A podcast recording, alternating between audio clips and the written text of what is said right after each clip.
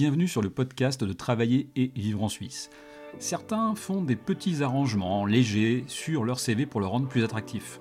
Certains mentent carrément en mettant par exemple de faux diplômes. Mais savez-vous que certaines entreprises font des recherches très poussées sur les candidats qu'elles veulent recruter? Diplôme, expérience, réputation et parfois même finance, tout est potentiellement passé au crible. Et c'est précisément avec l'une de ces sociétés spécialisées dans la recherche d'informations de candidats que nous sommes aujourd'hui. Marc Tinguely de la société Equivalent va nous parler de son activité et décrypter pour nous une face souvent cachée du recrutement. Allez, c'est parti Bienvenue sur Travailler et vivre en Suisse, le seul podcast entièrement dédié à l'emploi et à l'expatriation en Suisse.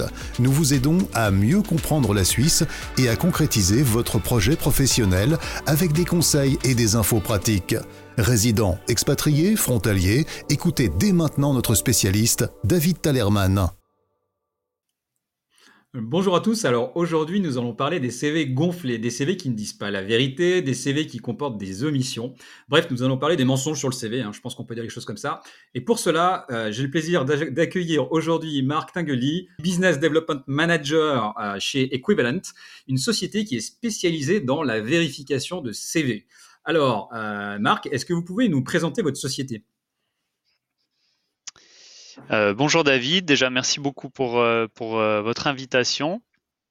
Donc effectivement, oui, Équivalent est une entreprise suisse qui a été fondée en 2015 à Yverdon-les-Bains et qui propose une, plateforme digitale qui est leader en Suisse dans le domaine de la vérification des antécédents, qu'on appelle aussi background check.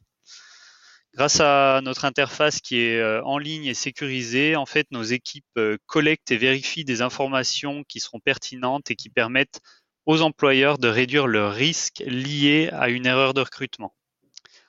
Typiquement, les informations que nous vérifions sont les suivantes. Euh, il y aura tout d'abord les documents officiels d'identité, les éléments du CV tels que les diplômes ou les expériences de travail, euh, l'extrait ou les extraits selon les cas de casier judiciaire, la probité financière et également euh, la présence sur Internet et les réseaux sociaux, de même que les potentiels conflits d'intérêts, c'est-à-dire les, activités annexes euh, que pourrait avoir une, une, personne à côté de son, de son travail. Excellent. Alors merci Marc. Alors juste peut-être pour préciser, en fait, tous ces services sont euh, compris dans euh, un service euh, qui, prend tout ça, ou c'est vraiment à la demande? Est-ce que l'entreprise va vous demander plutôt ça comme service, ça comme information, ça comme information, ou alors est-ce que c'est l'ensemble que vous vérifiez? Alors, on, a, on, a différents packages qui sont standardisés. et qui vont être en fait liés, si vous le voulez bien, à la sensibilité d'un poste. C'est-à-dire qu'on ne va pas aller euh, vérifier exactement les mêmes informations pour un poste qui serait euh, moins sensible ou plus sensible qu'un autre. D'accord, merci, je comprends. Effectivement, je suppose que euh, pour des postes d'exécutif ou de, top manager, on demande effectivement, et c'est logique, beaucoup plus d'informations. Merci, merci pour ces précisions. Alors, quelles sont les, omissions ou les mensonges les plus courants que vous observez dans votre activité? Alors, c'est une excellente question. Euh, et, il existe en fait euh, deux, volets, je dirais, de réponse à la question. Il faut tout d'abord comprendre que nous faisons la différence entre ce qu'on appelle des imprécisions, donc des points d'attention, et ce qu'on pourrait appeler des mensonges, c'est-à-dire des, indications finalement de, risque euh, au niveau de l'intégrité. Donc les, imprécisions dans les déclarations concernent jusqu'à environ 50% des dossiers que nous traitons et ont principalement trait aux éléments du CV. Donc environ 70% c'est au niveau de l'expérience de travail que des éléments ressortent.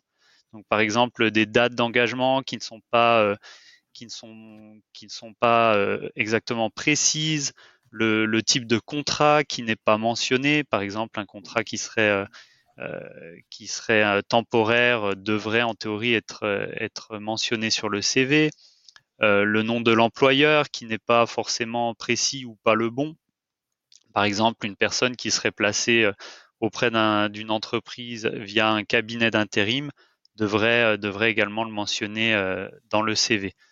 Parce qu'on pourrait finalement profiter, alors qu'on n'a pas vraiment été disons, employé d'une entreprise, on, peut, on pourrait profiter de cette manière de son, de son image de marque.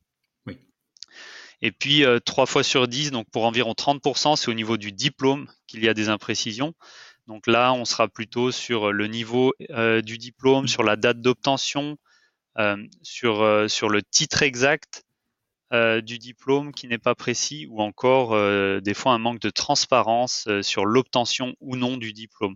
Par exemple, un, diplôme qui est en cours d'obtention, mm, mais qui apparaît sur le CV comme, comme un diplôme déjà obtenu finalement. Mmh Et puis le deuxième niveau de réponse concerne donc là ce qu'on pourrait appeler des mensonges, donc ce qu'on appellera finalement nous des éléments non conformes.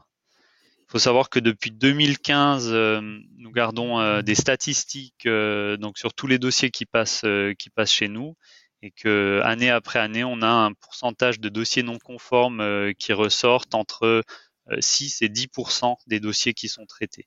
quand même. On, a, oui, c'est effectivement quand même un pourcentage significatif, même si ça ne concerne de loin pas l'entier de la population on a effectivement euh, euh, quatre, éléments principaux qui ressortent euh, sur ces, dossiers qui contiennent des éléments non conformes. Nous avons tout d'abord pour, pour 48% la probité financière. Donc la probité financière, ça vaut peut-être la peine de le définir, c'est la capacité d'un individu à respecter ses engagements financiers. Euh, le, deuxième euh, élément qui revient le plus souvent, donc pour environ 20% de ces dossiers, euh, ce sont les, conflits d'intérêts, donc les activités annexes d'une personne ou les liens de la personne ou de membres de la famille à, par exemple, des partis politiques. le troisième aussi, pour environ 20%, ce sont des adresses officielles non déclarées.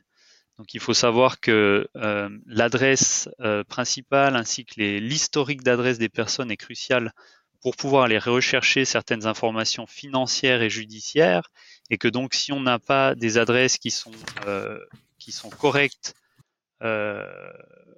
ou précises, on ne peut pas faire les recherches au niveau au niveau judiciaire et financier de, de la bonne manière.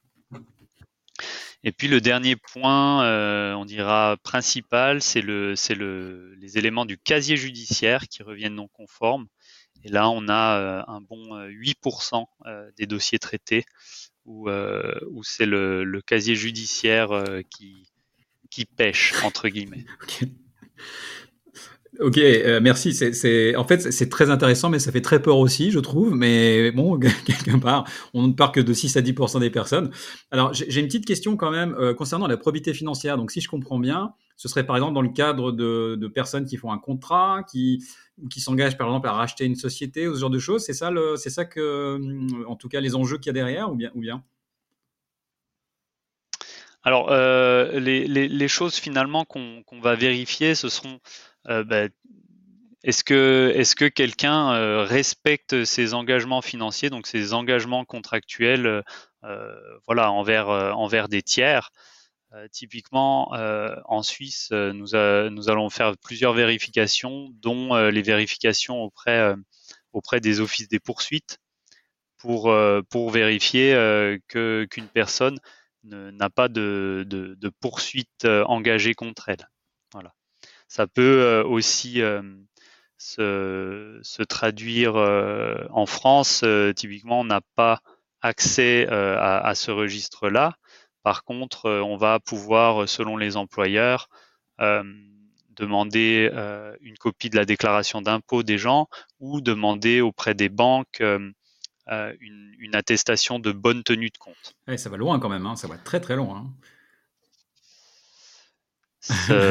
Ça va loin. Euh, après, il faut, il faut bien se rendre compte que, euh, évidemment, euh, ma foi, cette probité financière est, intimement liée à la possibilité ou non de, se laisser tenter, évidemment, par, par une tentative, par exemple, de, corruption ou, ou par une tentative de fraude. Quelqu'un qui n'a entre guillemets rien à perdre du côté financier, mais a par définition tout à gagner. Et donc ça, ça, rentre en, ligne de compte dans finalement le, le, système de valeur d'une personne. Effectivement, oui, je comprends, c'est très intéressant. Vous, alors, donc là, vous avez donné une indication. Donc, en fait, les, recherches que vous effectuez, vous les faites bien sûr en Suisse, mais euh, potentiellement aussi à l'étranger, hein, si j'ai bien compris. Là, vous avez donné l'exemple de la France. Oui, alors, euh, effectivement, on est euh, dans, finalement dans l'obligation quasiment de, de, faire des, recherches à travers l'Europe et à travers le monde parce que euh, les candidats qui sont engagés, même si euh, une grosse partie de nos clients sont en Suisse, euh, les candidats qui sont, qui sont engagés ou qui sont dans des processus de recrutement n'ont pas tous toujours vécu en Suisse. Donc il faut être capable d'aller rechercher les informations là où elles sont.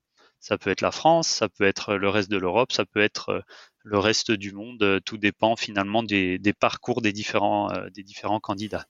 Merci euh, Marc. Alors une question, est-ce qu'il existe un profil type du, en tout cas du candidat menteur dans un premier temps et puis après le profil type du candidat qui omet?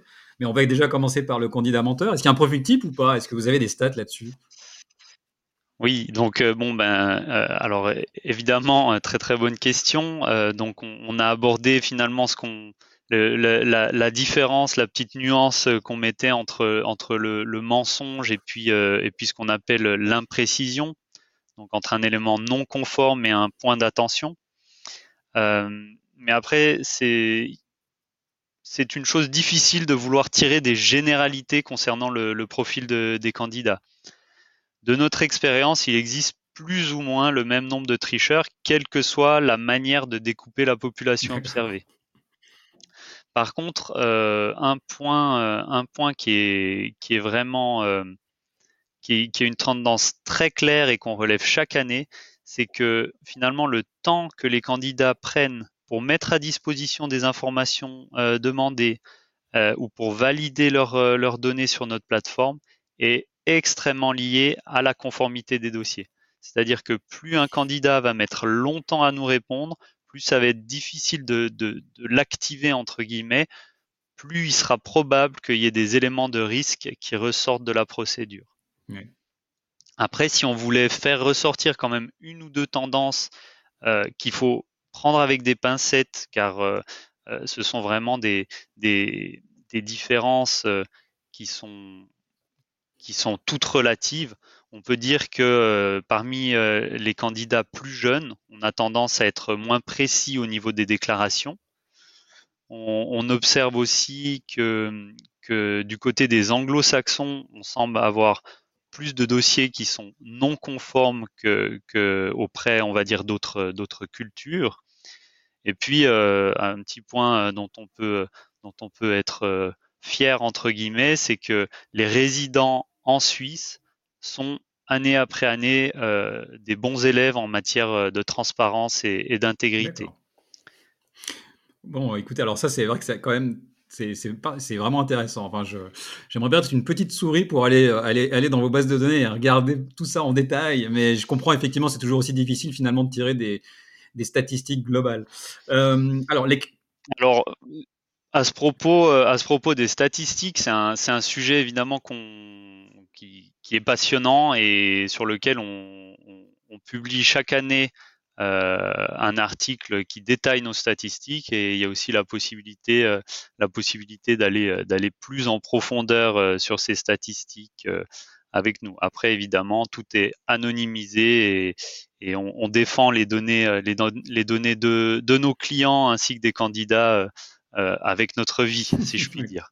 Parce que c'est c'est la chose la plus importante dans notre, dans notre métier finalement. Les clients entreprises qui, euh, qui mandatent Equivalent le font-elles de manière systématique ou bien lorsqu'elles ont un doute sur un candidat? C'est effectivement une excellente, euh, une excellente question. Et, euh, et, je dirais que la, la réponse se décline finalement en trois volets. Le premier étant que l'article 328b du Code des obligations prévoit qu'on ne vérifie que les éléments pertinents pour, euh, un poste euh, concerné au sein d'une procédure de, screening. Donc ça, ça implique qu'avant de mener un background check sur un poste, une entreprise devrait définir déjà quels sont les postes sensibles au sein de l'organisation et dans quelle mesure elle souhaite appliquer une procédure de background check pour chacun de ces postes. Le deuxième élément, c'est que il faut penser en tant qu'employeur euh, à, à l'effet euh, sur le long terme, sur la marque employeur euh, et en menant finalement ce qu'on pourrait appeler des screenings ciblés. Si on a deux candidats qui se connaissent, qui, postulent pour, un, même poste au sein d'une entreprise, qui discutent du, processus de recrutement ensemble et que lundi, ah ben moi, on m'a fait passer un, un background check et que l'autre n'a pas dû passer par ce background check, ça, soulève évidemment des questions quant à, l'égalité de traitement et ça risque d'impacter finalement négativement la, marque de l'employeur. Euh, le, troisième, troisième volet, c'est finalement euh, l'éthique, euh, l'éthique qui est impliquée.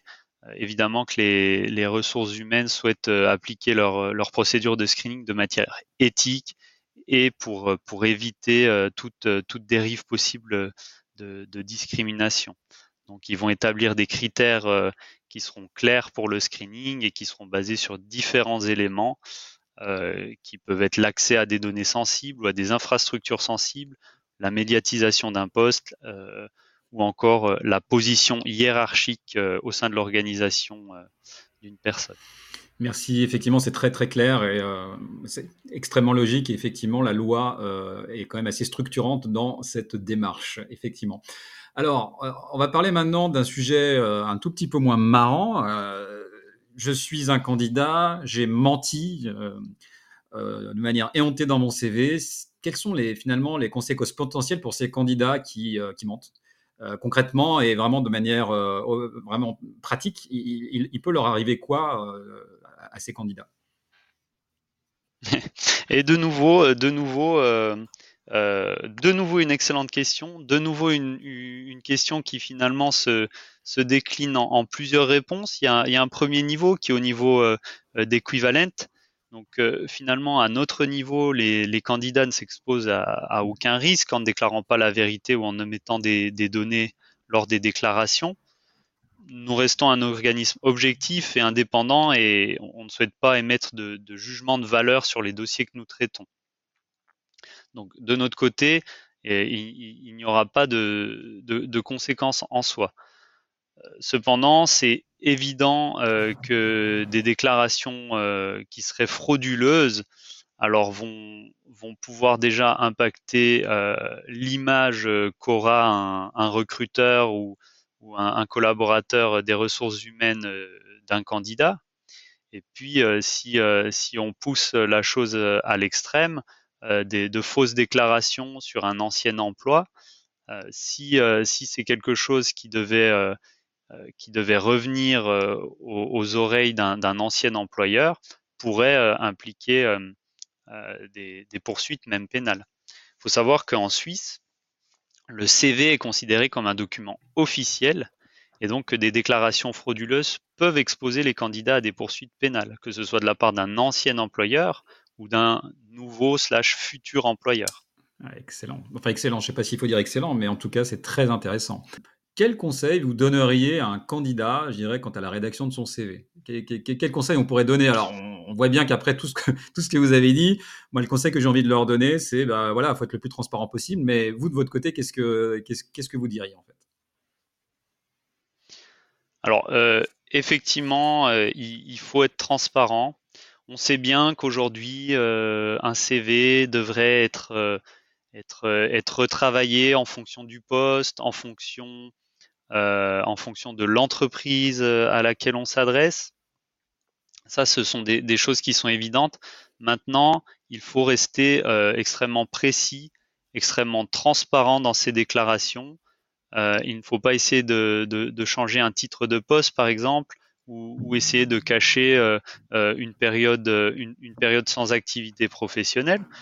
ce sont des choses qui, qui, sont amenées à être découvertes de toute façon lorsqu'un screening est effectué. être, être transparent, ne pas omettre de données, ne pas omettre d'expérience non plus. On sait que parfois les candidats, bon, si une expérience n'est pas ne, ne, leur semble pas pertinente pour, pour un poste donné, ils ne la mettront peut-être pas sur le CV. Nous, on part plutôt du principe qu'il faut mettre toutes les expériences sur un CV et que c'est au recruteur de faire le tri parmi, euh, parmi euh, ces différentes expériences. Donc euh, l'implication, c'est quoi? C'est qu'un CV finalement ne doit pas à tout prix faire une seule page.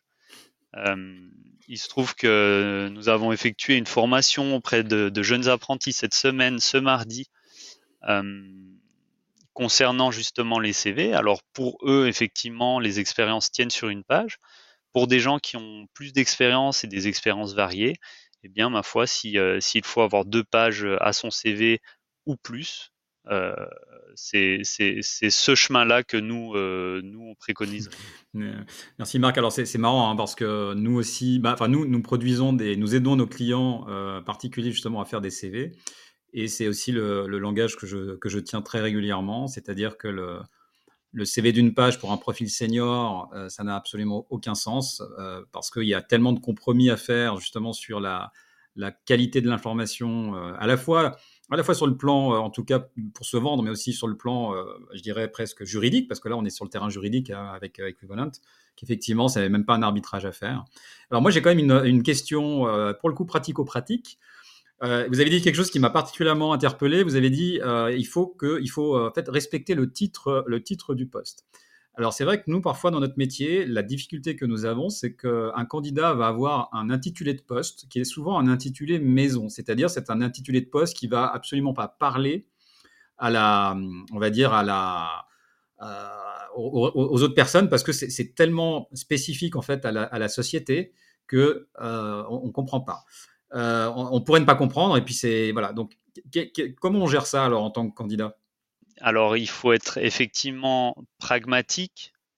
Euh, maintenant, euh, c'est aussi pour ça que dans un CV, on a généralement quelques lignes pour décrire un poste. On pourrait, aussi imaginer que le, le, titre, le titre maison, comme vous l'avez dit, soit le titre utilisé, on va dire en gras euh, sur le, titre de poste et que entre parenthèses plus loin, on ait euh, le titre euh, correspondant, disons dans un langage plus plus commun. Le, fait est que voilà, un titre de poste c'est pas quelque chose qu'on invente. si on est si on est business development manager, ben on est business development manager, on n'est pas business development director. Oui. Voilà, ça c'est des choses, il faut, il faut vraiment être, être précis euh, sur ces choses-là parce que finalement, c'est aussi ce qui va ressortir euh, sur le, sur le certificat de travail. Bien sûr. Alors moi, c'est vrai que ma question n'était pas dans ce sens-là, hein, parce que là, il n'y a pas de doute. Hein. Je suis d'accord avec vous. Là, on, on est Oui. Alors, j'utilise un exemple qui est, qui est, qui est mauvais entre guillemets, en tout cas qui est exagéré pour illustrer le propos. Mais le fait est que, que, que le poste, euh, le poste qu'on a, c'est celui qui nous est donné par l'employeur et que donc il faut, il faut euh, respecter ça. Maintenant, ça ne veut pas dire que si on pense effectivement qu'il ne peut pas être compris par d'autres personnes, qu'il ne faut pas le préciser sur le CV. Merci en tout cas pour ces conseils de bon sens. Euh, dernière question. vous êtes, comment dire, vous êtes dans la, dans la recherche d'informations. Euh, vous descendez jusqu'où en fait dans la recherche d'informations? Typiquement pour un profil senior, quelqu'un qui a euh, une cinquantaine d'années, 55 ans, hein, d'accord, qui occupe un poste de direction, il va avoir en fait un CV long comme ça avec énormément d'expérience. Est-ce que vous allez jusqu'à vérifier les toutes premières expériences ou vous vérifiez vraiment que les plus importantes? Alors de de manière générale, même pour les profils les plus, euh, les plus seniors, on n'ira pas plus loin que 10 ans c'est pour une, euh, pour, une raison euh, pratique qui est que les entreprises ne sont pas tenues de garder les informations au-delà de ces 10 ans. Donc euh, ça veut dire qu'aller prendre une, une, référence ou confirmer un emploi auprès, d'une entreprise dans laquelle la personne aurait travaillé il y a 15 ans, bah, ça devient extrêmement aléatoire de retrouver les informations. Merci beaucoup. Très intéressant, encore une fois. J'ai vraiment j'ai appris beaucoup de choses et j'espère et je pense en fait que euh, les, personnes qui nous écoutent vont aussi en apprendre beaucoup. Ça donne d'énormes indications sur la manière de rédiger euh, le CV, sur la manière de, de enfin, en gros, sur ce qu'il faut faire et ne pas faire.